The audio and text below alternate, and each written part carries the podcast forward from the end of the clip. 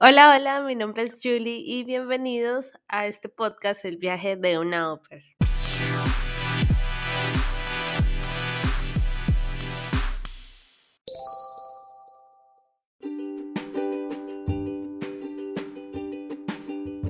¿En qué momento tú tomaste la decisión o cómo surgió la idea de ir a Canadá? Antes de irme a hacer au pair, la idea era, ok, yo hago el proceso como pair y después me voy a Australia. La, la idea principal era Australia. Y luego de pensarlo y decir como, ok, Australia está súper lejos. si me voy a Australia, no sé cuándo volvería como ver a mi familia, es más lejos, entonces miremos opciones. Yo incluso consideré quedarme en Estados Unidos, pero era supremamente costoso. Como la no, no era una opción para mí. Entonces dije, ok, Canadá. Y mm, así, así que diga como que empecé súper a hacer la decisión. Fue en octubre del 2020. Sí, en octubre del 2020 dije como, ok, en serio voy a empezar esto. Y ahí fue cuando contacté a la agencia y empecé a hacer todos los papeles para ello. Y me tomó un año exactamente llegar a Canadá. y ese proceso lo iniciaste siendo porque yo tengo entendido que tú estabas aquí cuando ya diste la noticia que ibas a ir a estudiar a Canadá. Sí, yo empecé en octubre y la carta de aceptación me llegó del college, me llegó en, a finales de diciembre, si no estoy mal. Entonces ya ahí fue cuando te dije, que sí, esto es seguro. Ese es el papel más importante.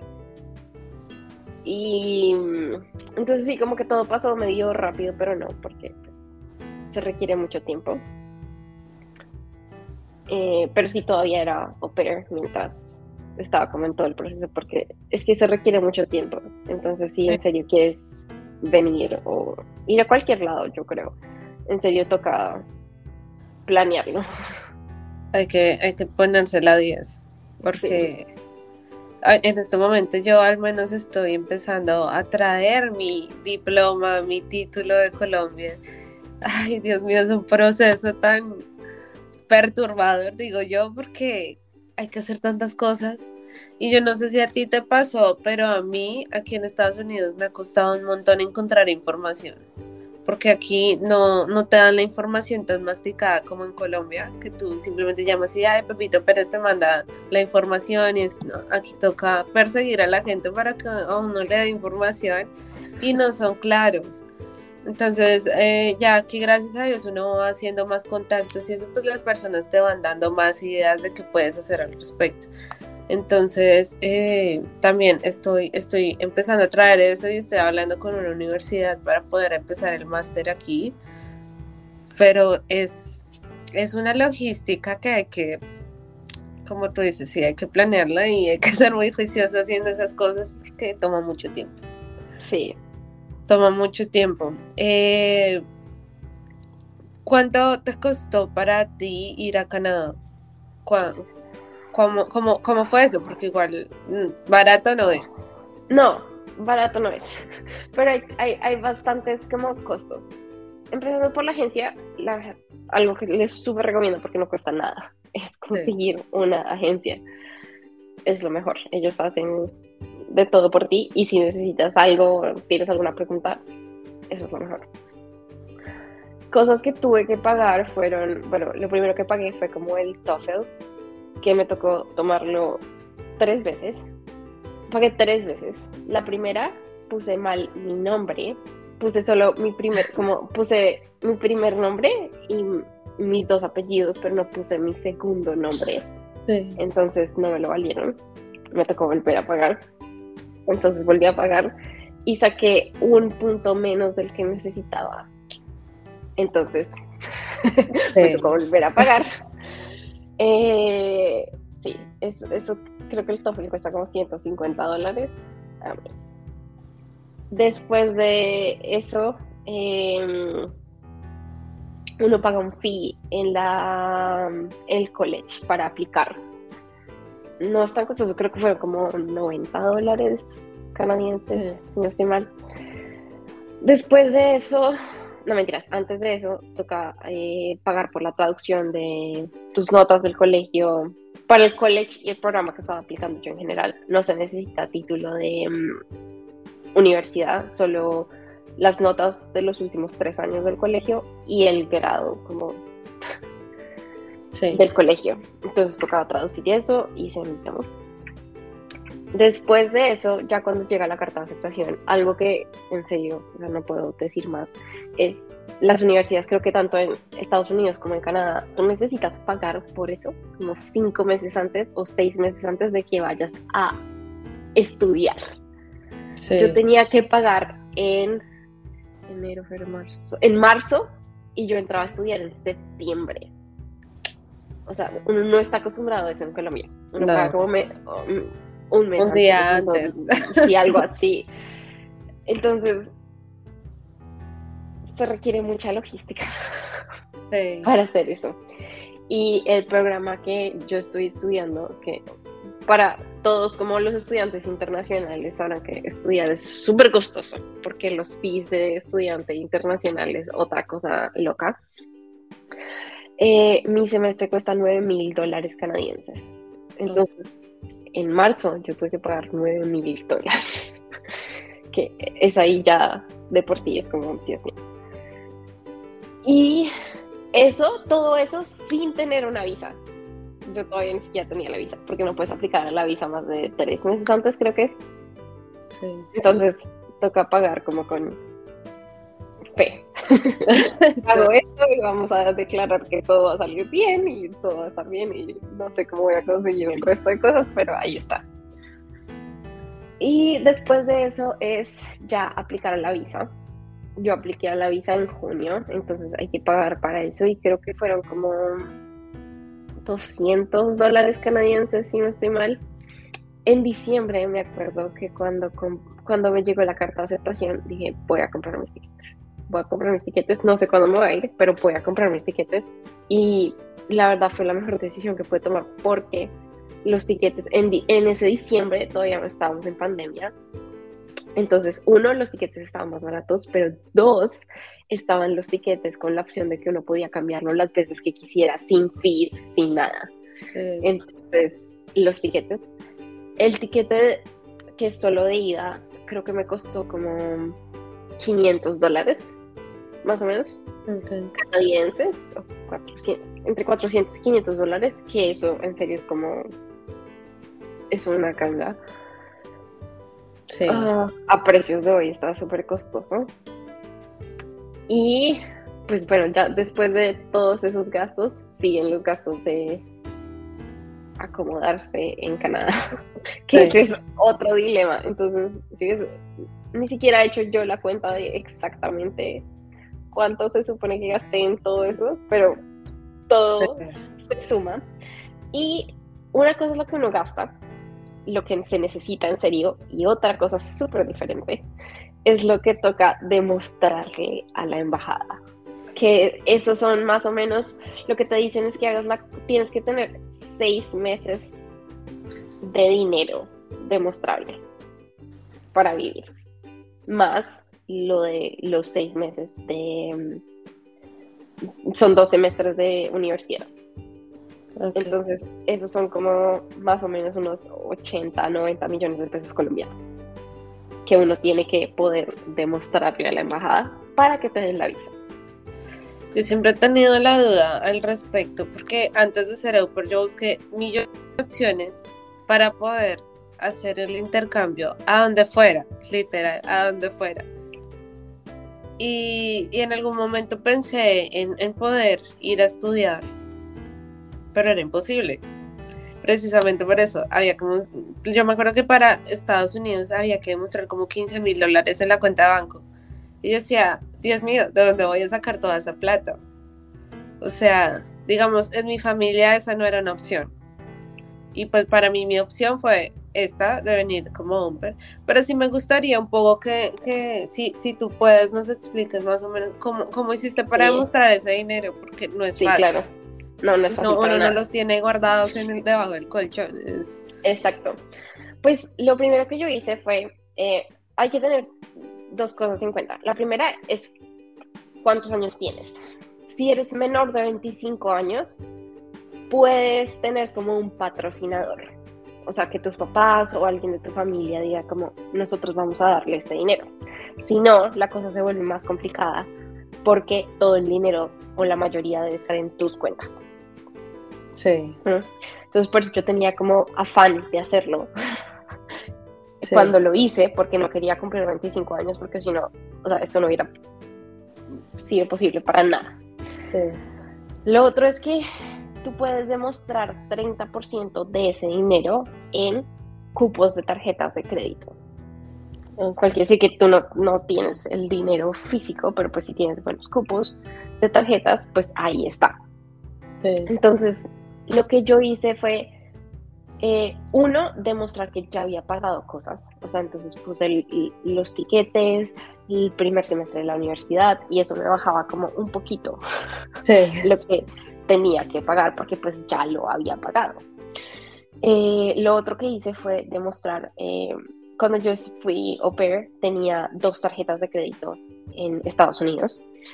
Entonces puse eso como cupo que tenía, más los ahorros que tenía del, em, pues de lo que hice como au pair, que a ese punto la verdad ya estaban casi nulos, o sea, ya casi no había eh, y también tarjetas de crédito que tenía en Colombia. Entonces, con eso hice como el 30% de todo.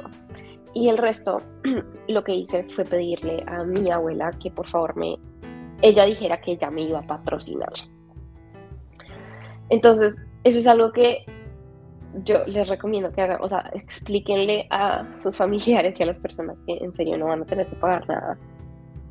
Porque es posible sin tener que pagar nada, pero eh, pues necesitan esa ayuda, necesitan una carta que debe ser notariada diciendo como yo voy a consignarle mensualmente a esta persona tanto para sus gastos y demás. Y esa persona que te patrocina debe eh, si tienen carros, casas, deben como mandar todos esos papeles.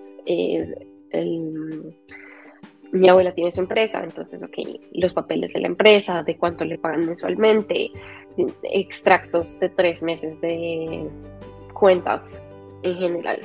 Y así fue que logré demostrar eh, que tenía ese dinero. Otra cosa súper diferente es cómo estoy pagando. Sí. lo que, lo que es. Entonces mi familia me ayudó a pagar el primer semestre porque se tuve que pagarlo, como te dije, mucho antes de lo que esperaba. Y yo desde que fui OPE estaba haciendo los papeles para eh, sacar un crédito en el ICETEX. Pero una cosa que deben tener en cuenta con el ICETEX es, ok, puede funcionar, pero se demoran toda la vida en hacerlo. O sea, eso sí tienen que planearlo con muchísimo tiempo. Entonces, por eso fue que mi familia eh, me ayudó con ese primer semestre. Y em, yo saqué el crédito con el ICETEX después de muchos papeles y demás. Con el ICETEX también necesitas a otra persona que te que sea como tu fiador. Sí.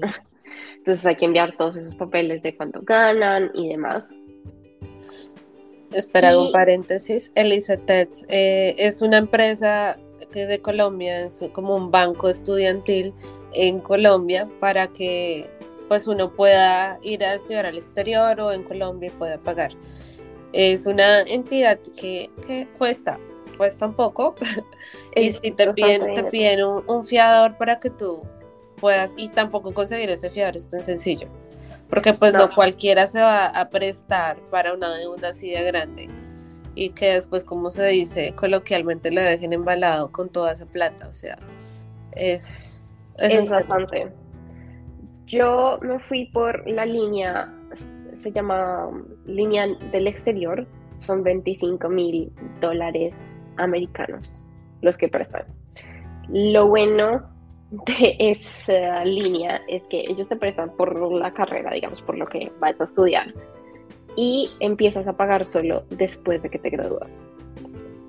Entonces, eso fue lo mejor para mí porque obviamente, o sea, lo que estoy trabajando ahorita es lo que me da suficiente para vivir acá en Canadá. Y pues ya después puedo conseguir un trabajo que me ayude a pagar eso. Y lo bueno es que pues estoy ganando en dólares canadienses, pero va a estar pagando una deuda en pesos colombianos. Que es muy triste que el peso se devalúe tanto, pero pues para los que tenemos este tipo de deudas ganando en dólares, ayuda bastante. Es un gran beneficio. Yo tengo crédito y CETEX para mi carrera en Colombia y estoy haciendo ya los trámites para que me den la condonación, que eso es otro tema ahí. Eh, ¿Cómo se dice? Es un tema complejo porque no todo el mundo se la dan. Pero bueno, eh, también eh, voy a ya empezar a, pagar el ICETEX. Pero ya al menos tengo la certeza y la tranquilidad de que lo voy a pagar rápido y no me voy a demorar 10 años pagando eso. Entonces sí, es, es, bastante triste lo que está pasando con las monedas, pero pues mal o bien a otros sí nos beneficia, nos beneficia bastante. Sí. Te, quiero, te quiero preguntar, eh, ¿qué estás haciendo en Canadá? ¿Qué estás estudiando? porque tú ya tienes una carrera en Colombia, ¿cómo lo estás manejando? ¿Cuál es el proyecto en Canadá? Ah, siento que tener una carrera en Colombia me ayudó muchísimo para tener experiencia, sobre todo porque yo, ah, incluso antes de terminar mi carrera, ya estaba trabajando en diferentes cosas. Entonces, ganar experiencia antes de venir y poder demostrar que has hecho ya trabajo es el salto entre ganar 14 dólares la hora a ganar 20, 25 dólares la hora. Sí, que eso ayuda muchísimo.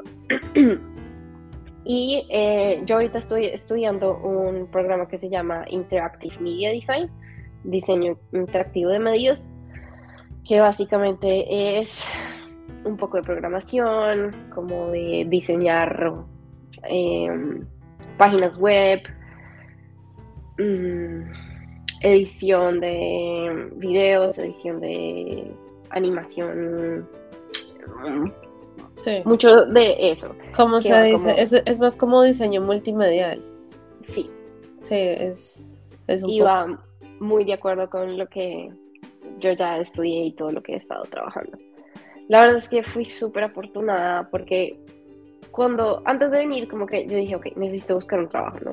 Que era mi mejor alternativa en ese momento. Ok, fui operar dos años, tengo como probar que fui operar dos años, entonces me fui a una página web que se llama Canadian Nannies, donde funciona más o menos como los, todas las plataformas de Uber, que tú ves los perfiles de las familias y ellos ven los perfiles de las nannies.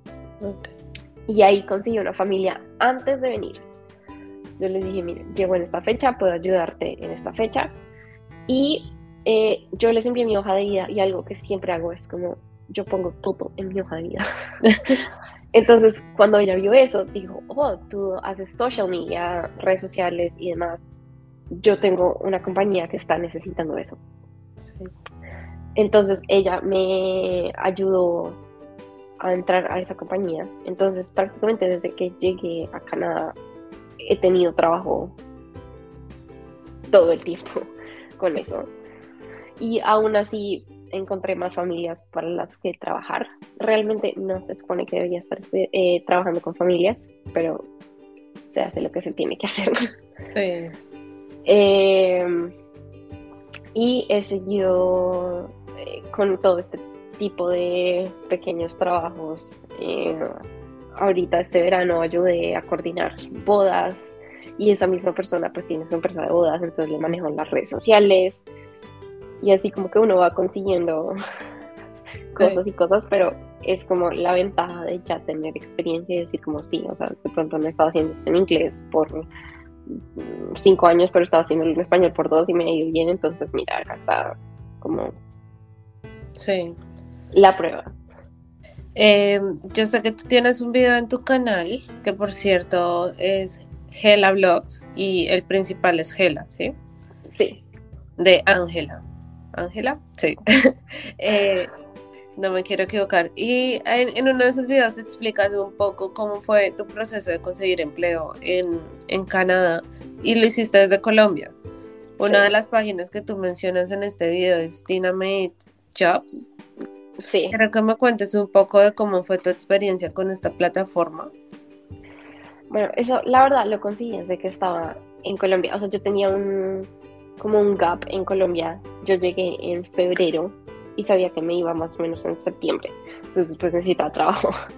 Entonces, em, me recomendaron esta página, entré y conseguí unas prácticas en una empresa en Estados Unidos. También eh, en todo el área de marketing, redes sociales. Sí. Y la verdad fue más de, pues de llenar mi hoja de vida. Yo ya la tenía en inglés y en español y pues esto era todo en inglés. Y de llenar la aplicación lo mejor posible, de hacerla como súper específica a ese trabajo.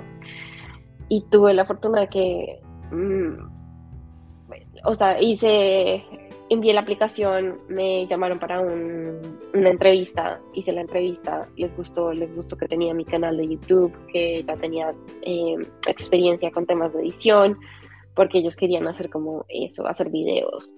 Entonces entré a trabajar con ellos, pero entré a trabajar con ellos desde que estaba en Colombia. Entonces cuando llegué acá, pues me quedaban unos meses de, de ese contrato. Y ya, cuando se acabó ellos ya necesitaban una persona full time y pues no hay manera de que yo pueda tomar un trabajo así. Entonces, pues ya, eso fue, eso fue la experiencia y estuvo súper chévere. O sea, si tienen la oportunidad de hacerlo en inglés, el problema es que es todo en inglés, pero hay muchas oportunidades de asistente virtual, de cosas de marketing, de, y es lo mejor. Te quiero preguntar, ¿cómo, ¿qué recomendaciones puedes darnos eh, para encontrar un trabajo de esta forma? Porque pues no es tan sencillo tampoco. No, hay que buscar mucho, toca tener claro como tu lista de aptitudes, o sea, que realmente eres bueno, ya que puedes sacarle como dinero, tener listo la hoja de vida en inglés y cartas de presentación en inglés. Y aplicar a la mayor cantidad de trabajos, pero aplicar como que tú coges, coges tu hoja de vida y coges la aplicación y dices como, oh, necesito a alguien que haga Facebook yo me, yo soy súper experta en Facebook y acá está. Entonces uno así pone como side to side, o sea que en serio se vea que estás como, eres el mejor candidato para ese trabajo. Eso se lo súper recomiendo, o sea, no envíen la misma hoja de vida para todo, no, tienen que tomarse el tiempo de arreglarlo para cada trabajo. Súper, em, bueno, quisiera que nos contaras un poco de cómo es el costo de vida en Canadá, cómo fue, cómo ha sido tu experiencia pues de rentar un cuarto, de encontrar todo, cómo, cómo, lo has hecho. La verdad fue súper difícil y yo soy demasiado afortunada porque mi tía ya vive acá. Y cuando eres un estudiante que no tienes cómo demostrar trabajo, ni nada. Necesitas un fiador acá también para que te den un cuarto o para que te renten algo. Entonces, yo busqué en internet muchísimo. Encontré los dos, o sea, tanto la habitación como este apartamento, en una página que se llama Zumper. Y eh, ahí me dedicaba a buscar, a buscar, a buscar. Y em, lo que piden acá es que obviamente que tengas todos tus papeles como en orden, tienes que enviar la visa. Em, lo otro es que yo estaba desde Colombia, ¿no? Entonces todavía no tenía mi study permit. El study permit te lo dan acá en el aeropuerto. Entonces, sí tienes la visa, pero todavía no tienes el study permit. Entonces, bueno, fue como un proceso de buscar a una persona y que entendieran que yo era un estudiante internacional, que todavía no estaba acá, que no tenía cuentas de banco, que no tenía todos los papeles que me estaban pidiendo, pero pues tenía una persona que iba a ayudarme a hacer el contrato. Ah, la verdad es que no fue lo que esperaba en la primera habitación, porque en las fotos se veía súper lindo, como nuevo, así, y cuando llegué fue como, esto fue nuevo hace como dos años y nadie lo ha limpiado en dos años. Pero pues era lo que era. Yo por mi primera habitación pagué 800 dólares. Aquí en Canadá es ilegal que te pidan, por te pidan depósito, pero lo que hacen es que te piden primer y último mes. Entonces, eso es algo que toca tener súper en cuenta porque el primer mes tienes que pagar por primer y último mes, más todo lo que cuesta hacer el resto de cosas. Eh, entonces fueron 800 dólares al mes. Eh, yo cuando me prestaron el carro tenía que pagar por el parking y era 100 dólares más. Y en general, yo la verdad me gasté, usualmente me gasto como 200 dólares, máximo 300, pero porque, mejor dicho, salía a comer o algo así al mes en comida. Y algo que hay que tener en cuenta es que el, primer, ese primer mes es de mayor gasto. Seguramente te vas a gastar 500 dólares haciendo como las primeras compras. Pero, por ejemplo, yo ese primer mes compré un pote súper grande de jabón para la ropa y todavía lo tengo, todavía está ahí. Entonces hay que tener en cuenta que son como gastos que van a ser súper grandes ese primer mes, pero pues te van a durar por mucho tiempo. Y obviamente es ir a las tiendas que tengan los mejores deals, ir a Costco. No tienes que tener un membership, solo como consigue amigos que tengan uno y te ayuden a ir a Costco una vez al año y ya tienes como papel por todo el año, sí, cosas así. Eh, ¿Cuál ha sido la diferencia que has visto tanto de estar en Estados Unidos viviendo a estar en Canadá? ¿En qué ciudad estás? Yo ahorita estoy en Ottawa. Em, la verdad es que esto es como, no se siente como ciudad, ciudad súper grande. Sí. Pero pues es ciudad, o sea, tiene sus, sus cosas, tampoco es tan como pueblo, digamos. Em, lo que yo más, como la mayor diferencia es que la gente siento que es mucho más como amable. siento que en Estados Unidos de pronto como que la gente como que, incluso estando en Missouri, que era como algo más pequeñito, siento que la gente como que igual no es tan tan amable como tan ayudar, como de pronto te dan como miradas, como que si te escuchan hablando en español o algo así, sí. Como que no es tan amigables. sí, como que no es tan amigable. Pero aquí todo el mundo te quiere ayudar. Me encanta que en Canadá hay demasiados inmigrantes. O sea, como que los verdaderos canadienses son muy pocos, o sea, como que los que llevan toda la vida aquí en Canadá o que sí usualmente son primeras generaciones de canadienses que tienen papás que son de todos los lugares del mundo. Y eso hace que la gente entienda un poco más como lo difícil que es ser inmigrante y te quieren ayudar mucho más. Sí. Y yo tengo la fortuna de que me rodeé como de esas personas que en serio entienden lo difícil que es ser inmigrante y que me hayan me han ayudado mucho precisamente porque ellos saben como lo difícil que, que es. Sí, yo precisamente ayer estaba hablando con mi novio de, de, eso. Eh, le decía a él, yo, yo siento que yo aquí voy a una tienda o llamo a algún lado, lo que sea, y yo no sé si me están ofendiendo o si es que son así. Porque es que acá te gritan, te miran mal, te hablan feo y uno no sabe si, si son así. Incluso con mis propios jefes yo hablo con ellos y la mamá, ella es, ella nació aquí, pero sus papás son de Palestina. Y él, el papá, él es de República Dominicana. Entonces la diferencia cultural pues se ve bastante. O sea, a pesar de que ella es muy amable, también ella tiene muchas actitudes que uno no sabe si, si está bien o si es que ella es así y a veces como que ella se habla, ella le habla a él y es como, yo, ¿será que se molestó? Y, no es que ella, es así y ella habla así con todo el mundo, pero sí, uno no sabe si sentirse ofendido o es que son así o cómo tomar las cosas. Sí, sí. Es, es, es, una locura. Eh, ¿Cuánto tiempo vas a estar estudiando en Canadá? ¿Cómo ha sido para ti estudiar en Canadá? Ya el ambiente o cómo, lo estás manejando ahí? La verdad es que, a ver, no es que yo dijera como, oh, en serio me muero por estudiar este programa, o sea, no veo la hora de aprender más. No, yo desde un principio sabía que esta era mi, la ruta que tenía que tomar para quedarme en Canadá. Y pues estoy dispuesta a hacer lo que se necesite hacer para lograr eso. Entonces yo al principio entré a otro programa eh, entré a Professional Writing y fue como, no, no, no, esto no, no puedo con esto, porque es un programa que necesita, que tiene muchos conceptos y cosas para gente que ya estudió un high school acá en Canadá, entonces yo estaba como, los profesores decían como, sí, como vieron en el colegio estos autores y demás, que no, yo no, yo no eso? Sí, exactamente, entonces como, no, no, nada que ver. Y terminé cambiándome de, del programa, que lo inicié en enero de este año.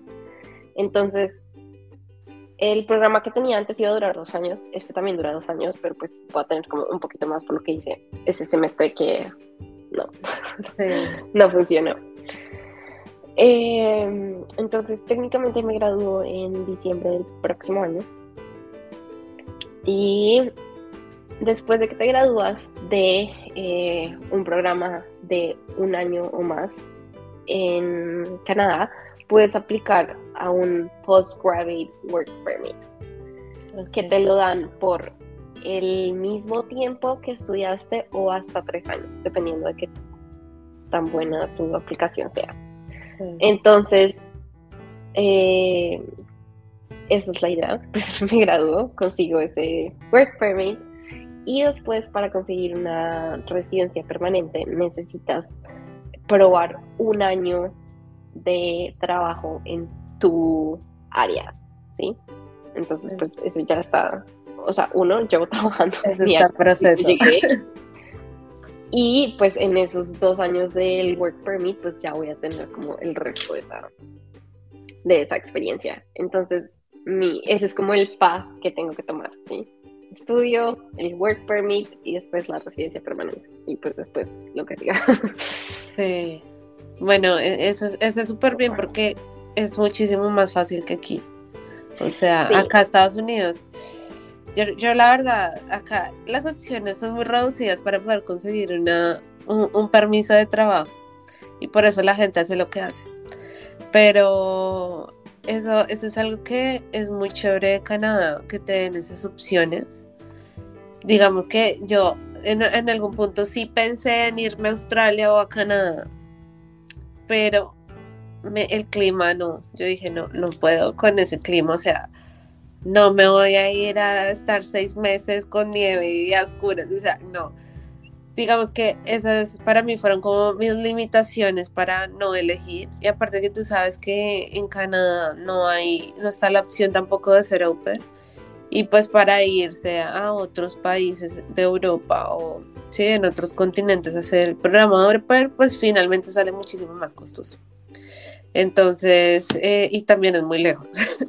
Para tú salir, por lo menos para mí esta fue mi primera vez que salí, o sea, de Colombia de verdad, sí, porque yo fui a Panamá y ha sido como la única experiencia y sí fue como un choque pequeño de, de cómo es ver la vida afuera, pero ya irse más lejos y estar ahí, por lo menos hace ya dos años no, no veo a mi familia, no he ido a Colombia. Y eso ya es como es una locura, imagínate. Y lo que tú decías de estar en de irse a Australia cuando uno va a volver, o sea, no es tan fácil como parece. Uno dice, pues cojo un avión y voy. Eh, no, hay otros factores que hay que revisar con, con mucho detalle.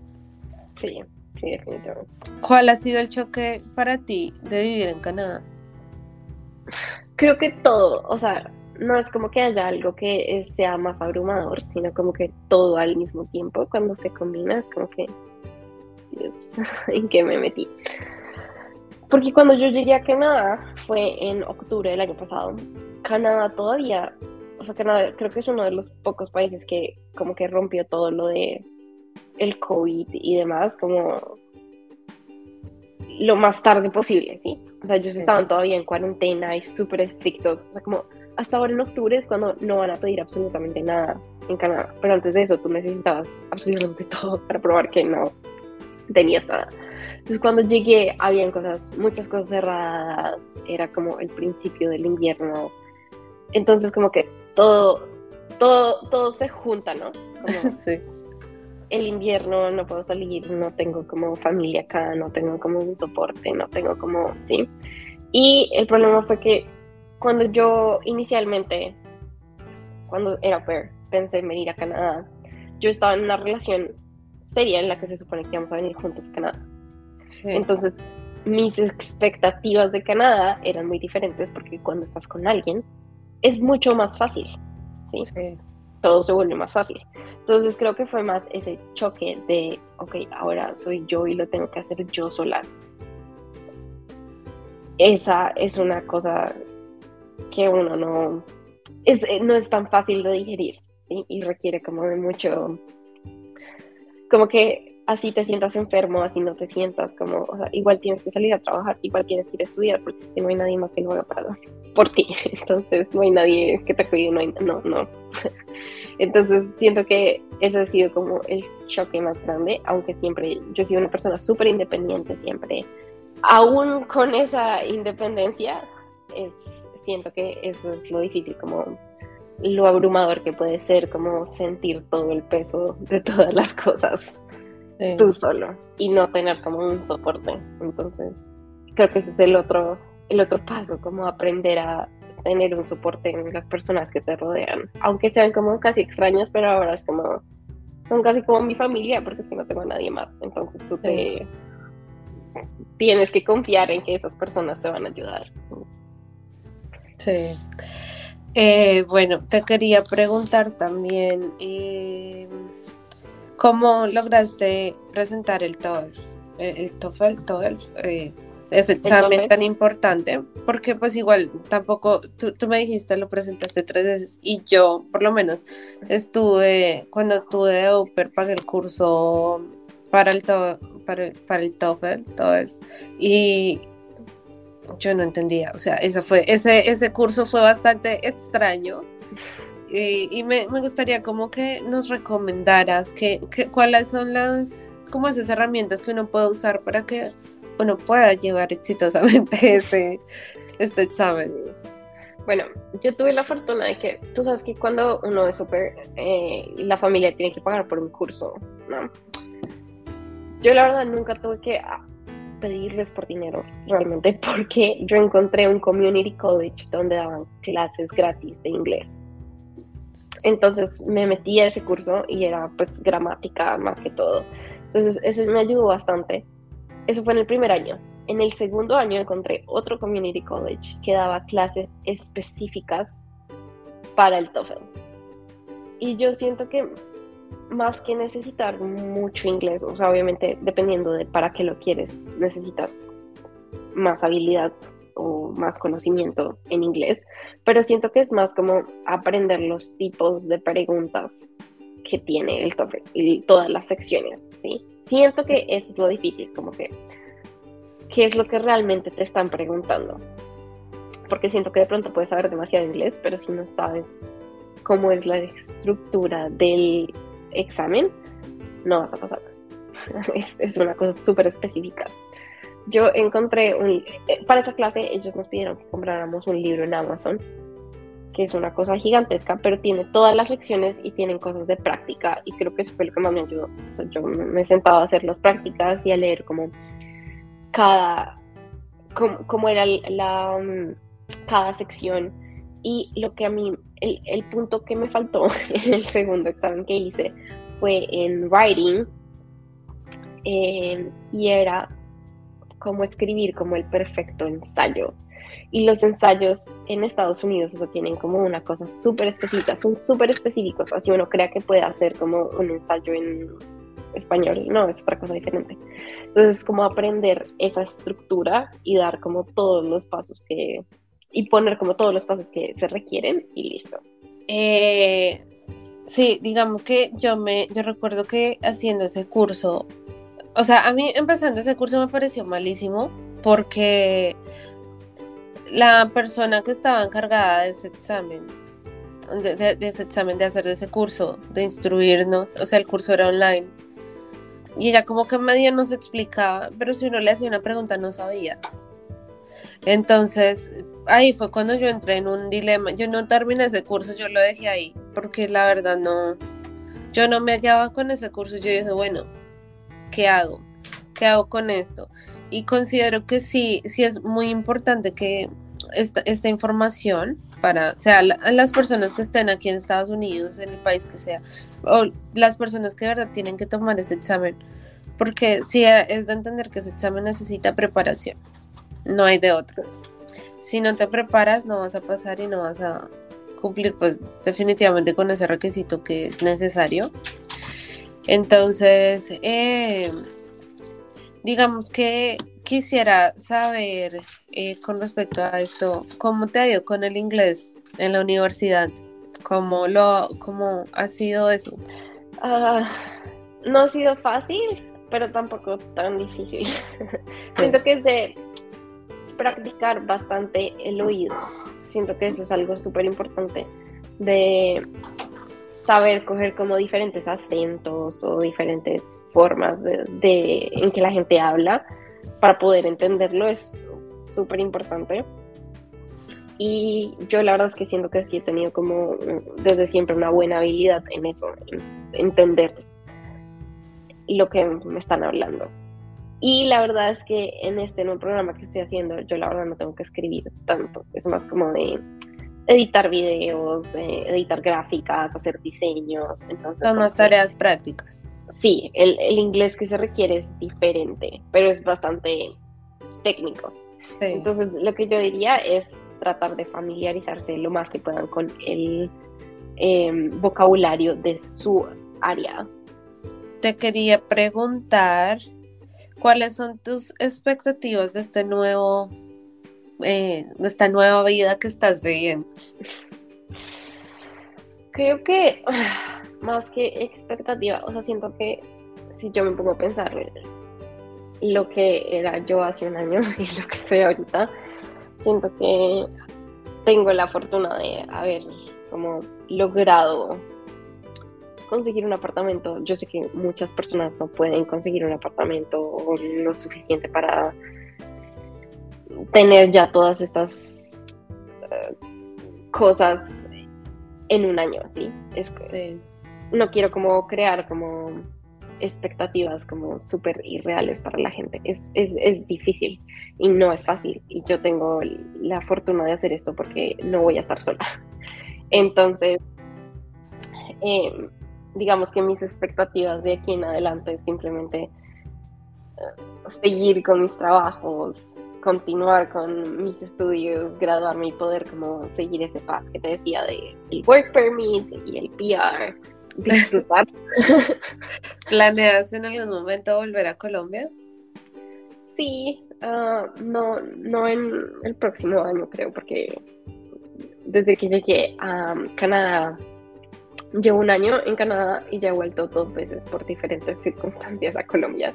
Entonces, y no es nada barato, entonces por ahora es como que ya, pues me toca, sí. Eh,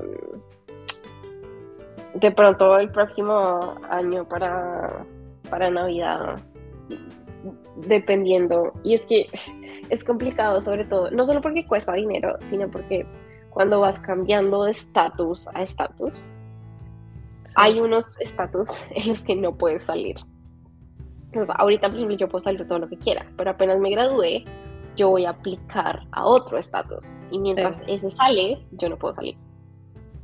Y justo es en diciembre. Entonces, como que sí, no, va a estar un poco complicado. Obviamente quiero volver a visitar a mi familia, pero no, no, no para vivir. O sea, ya esto, lo que estoy creando acá es mi, mi hogar y eso es lo que quiero para mi futuro. Em, ¿Cómo lidias con el homesick? Con la soledad. Como yo te digo, siempre he sido una persona bastante independiente. Sí. Y eso también va con, o sea, no solo independiente en general, pero con mi familia también. ¿sí? Entonces siento que de pronto no soy el mejor ejemplo de cómo manejar un homesick porque no me pega tan duro siento que en el último año ha sido complicado manejar mi relación, por lo que es una relación a distancia, pero pues teníamos claro que em, él iba a venir, entonces como que tener eso como meta ayuda mucho. Siento que tener, y creo que ese sería mi consejo, como en general tener un objetivo claro en todas las circunstancias ayuda bastante. Es como, ok, sí, me siento súper sola en este momento, es, todo es demasiado abrumador, pero recordar, ok, ¿por qué estoy haciendo esto? ¿Sí? ¿Y cuál es la otra alternativa? O sea, en serio, quiero devolverme a Colombia. No, no, no quiero devolverme a Colombia. ¿Sí? Sí.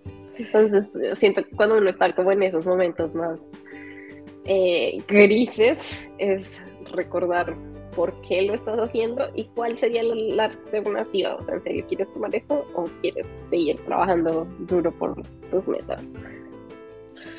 Ok, em, ya para ir cerrando, igual, ya que lo mencionaste, ¿cómo, ¿cómo manejas tus relaciones a distancia? Yo tuve al menos una hace un tiempo y para mí fue desastroso y no lo volvería a hacer. Yo no lo recomiendo, pero tú cómo lo llevas, cómo logras salir viva en ese proceso? Yo tengo, he tenido dos relaciones a distancia y creo que en las dos ha aplicado un poco de lo mismo y es como tener claro que no iba a ser una relación a distancia por siempre. o sea que estábamos trabajando por un objetivo. Y en un principio la primera falló porque ese objetivo ya se, se perdió. Igual pues sucede. Entonces, por eso no ha funcionado. Y mm, ya en mi segunda relación a distancia, siento que ha sido, ah, es, es, complicado, no es fácil. Y siento que no todo el mundo como que está tan... Como que esto de estar en un computador y verse a través de un computador, como que no es una idea que le suene a todo el mundo, ¿sí? Sí. Entonces es complicado, pero pues es tener en cuenta que, ok, vamos a mantener, o sea, es la forma en la que podemos seguir nutriendo nuestra relación hasta que llegue el momento en el que por fin podamos no tener una relación a distancia, ¿sí? Siento que tener objetivos súper claros y yo definitivamente no podría tener como una relación a distancia por siempre, o sea, no sé cómo lo hacen, no, no es para mí. Y siento que para mí ha funcionado porque sabemos que en algún punto vamos a volvernos a reencontrar. Igual, es, es algo bastante complejo y más cuando uno está en, países que requieren visas y tantos papeles para, o sea, es como que ahí se le, se le suma un grado de dificultad a la cosa. Sí, de saber si sí o si no. Por lo menos eh, cuando yo tuve mi relación a distancia, en ese momento mi novio, él se fue a trabajar a Panamá un año. Para mí, ay no, o sea, fue súper complicado porque yo no soy del tipo de personas que puede tener una relación a distancia. No soy de esas personas, no, o sea, cero. Y, pero tuvimos la facilidad de que Panamá está al lado, o sea, y no requiere visa y nos pudimos ver varias veces. Pero aún así, ya cuando me ya tomé la decisión de venirme aquí, yo ya sabía que ya eso no, no iba a funcionar porque estábamos en una situación que era muy compleja. Eh, y ya habíamos salido de una relación a distancia para meternos en otra. Yo ya sabía que la primera había sido mal, la segunda no iba a pasar. Y el hecho nomás de tener una visa de una visa de distancia, por decirlo así, porque es que es tedioso. O sea, no a todo el mundo se la dan y, uno cómo garantiza de que de verdad esa persona sí va a llegar algún día, sí. Entonces es muy difícil, sí. Es, que como es horrible. Situaciones es, es muy difícil, es muy difícil. Sí, pero de verdad que me alegro mucho por ti que te ha salido todo muy bien. Lo que yo dije al principio es muy, sí, es muy cierto. Yo te admiro demasiado porque tienes una determinación increíble. Eh, ayer precisamente hablaba con, con, una amiga, le decía, oye, mañana voy a entrevistar a esta persona. Y, ella me decía, ay, sí, yo también la veía desde antes de ser Open. Me decía, yo no puedo creer, esta mujer, todo lo que hace, yo no puedo hacer eso. Me decía, porque una de las cosas que hablábamos era que tú te levantas muy temprano a editar, a hacer tus cosas, vas a trabajar. Yo le decía, yo no funciono en las mañanas. O sea, a mí me cuesta, yo Yo era de las supers que entraba a las 7 y media a trabajar a las 7 y 25 me estaba levantando para ir a trabajar porque no, no podía con mi vida, o sea. Y de cierta forma creo que todo eso ahorita estás cosechando de muchos sacrificios y muchos esfuerzos que tú has hecho con el transcurso de los años. Y creo que eso es algo muy valioso. Entonces, eh, creo que de mi parte, de muchas personas más que te conocemos eh, por YouTube, eh, es muy importante también agradecerte porque en esos videos también ah, nos transmites ese toque que tú tienes de decir, mire, esto no es fácil, pero si usted se pone la 10, lo va a lograr. Entonces, eso es algo muy chévere. Yo sé que tú vas a llegar muy lejos porque eres muy talentosa, eres muy dedicada y eso es algo que no muchas personas tienen. Entonces, eh, me gustaría preguntarte para finalizar, ¿qué le dirías a, a Gela de hace cinco años? Ah, con todo lo que has pasado, ¿qué sería lo que le dirías?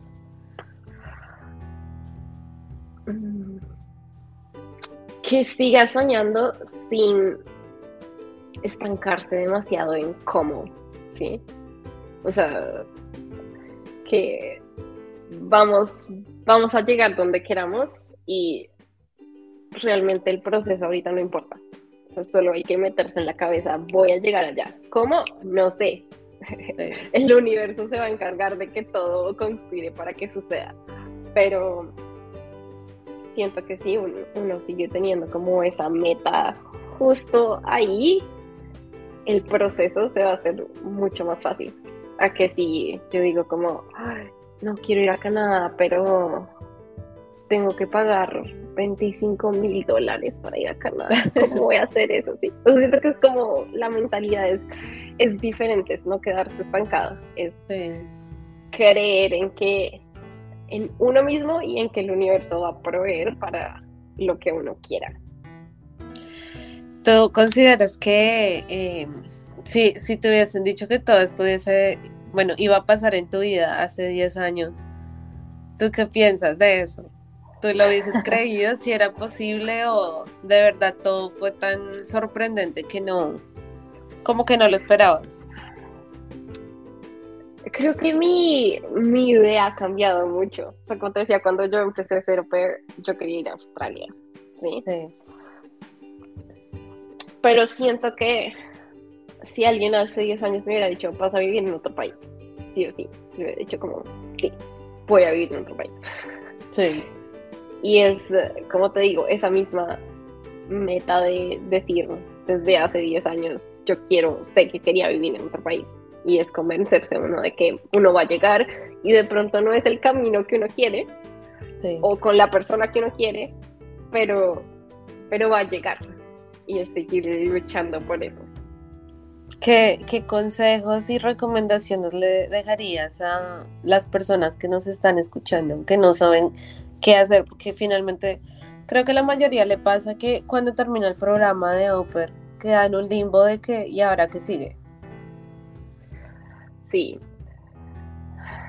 Creo que por eso es que yo les trato de, o sea, cada vez que me dicen, oh, quiero ser opera, yo les digo como, ok, pero ¿qué quieres sacar de eso? ¿Es porque quieres viajar? ¿Porque quieres ahorrar dinero? ¿Porque quieres ganar experiencia? ¿Porque quieres vivir en otro país? Siento que desde ese comienzo de por qué quiero ser au es súper importante tratar de pensar como más allá, porque, ok, listo, ya lograste ser au ¿y ahora qué? ¿Sí?